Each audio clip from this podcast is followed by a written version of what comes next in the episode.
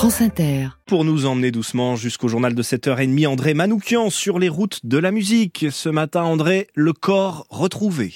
Lorsqu'on écoute de la musique, l'émotion est palpable. Chair de poule, hérissement de cheveux, transpiration de la moustache. Mais à l'intérieur du corps, c'est aussi un véritable feu d'artifice.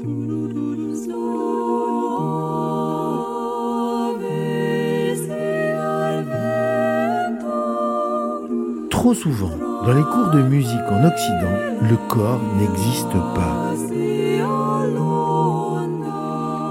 Pour ce qui est de l'enseignement du chant, on avait même tendance à pousser les chanteurs à toujours aller vers leurs aigus plutôt que vers leurs graves, à pousser les garçons vers la voix des ténors plutôt que celle des barytons, et les filles vers les sopranos plutôt que les mezzos ou les altos.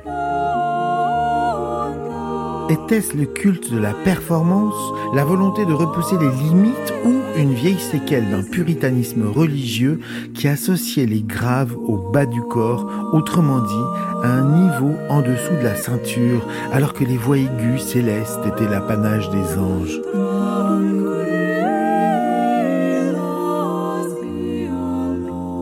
Nier le corps, plus particulièrement la partie basse du corps, c'est nier les assises et les fondements même du chant. Il faut réaccorder notre corps à sa vibration, à sa résonance. Nous avons tous une note fondamentale, une note de naissance, une note profonde. Nos corps ont des corpulences différentes selon les individus, donc des résonances différentes. Trouver sa note, c'est trouver sa voix, c'est se trouver, c'est s'ancrer, les pieds bien plantés dans la terre et le corps en résonance.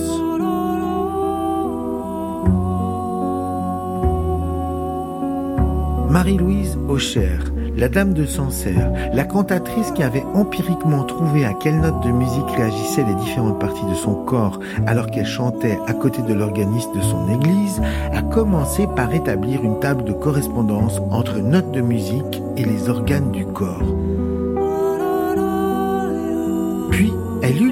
Jouer la note d'un organe malade en expérimentant sur elle dans un premier temps.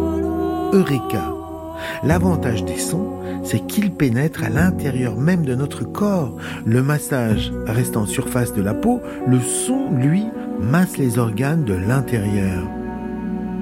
En jouant la fréquence d'un organe déficient, on stimule sa vitalité, on accroît sa vibration par effet de résonance, on le remet en marche en quelque sorte. Lorsqu'on envoie un son extérieur vers un diapason métallique, si la fréquence du son est celle du diapason, eh bien il se met à vibrer. C'est pareil avec un organe.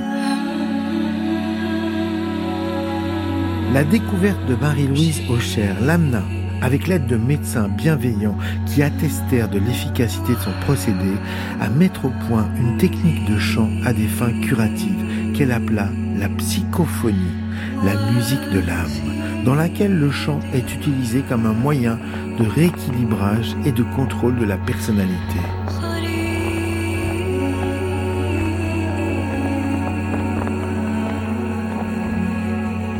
Un autre musicien fit lui aussi une découverte fortuite dans les années 70. Fabien Maman, guitariste féru de bossa nova, sillonne le monde avec son quartet. Un jour qu'il commence une tournée au Japon, pour la première fois, rencontre avec le public, choc. Le public n'applaudit pas. Dans le silence intersidéral qui s'ensuit, il enchaîne tant bien que mal jusqu'à la fin du concert où enfin le public se déchaîne pour une standing ovation.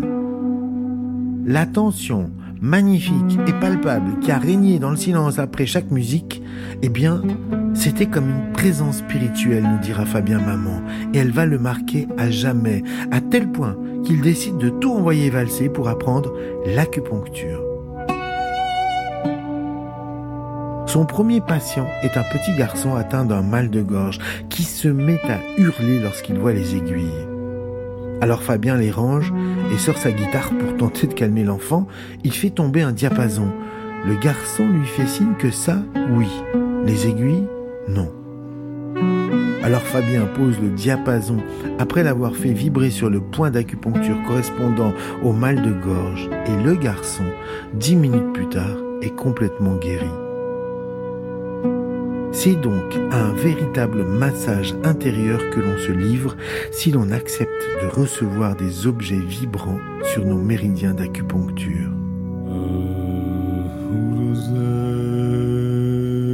Beau programme, André Manoukian, sur les routes de la musique. À demain.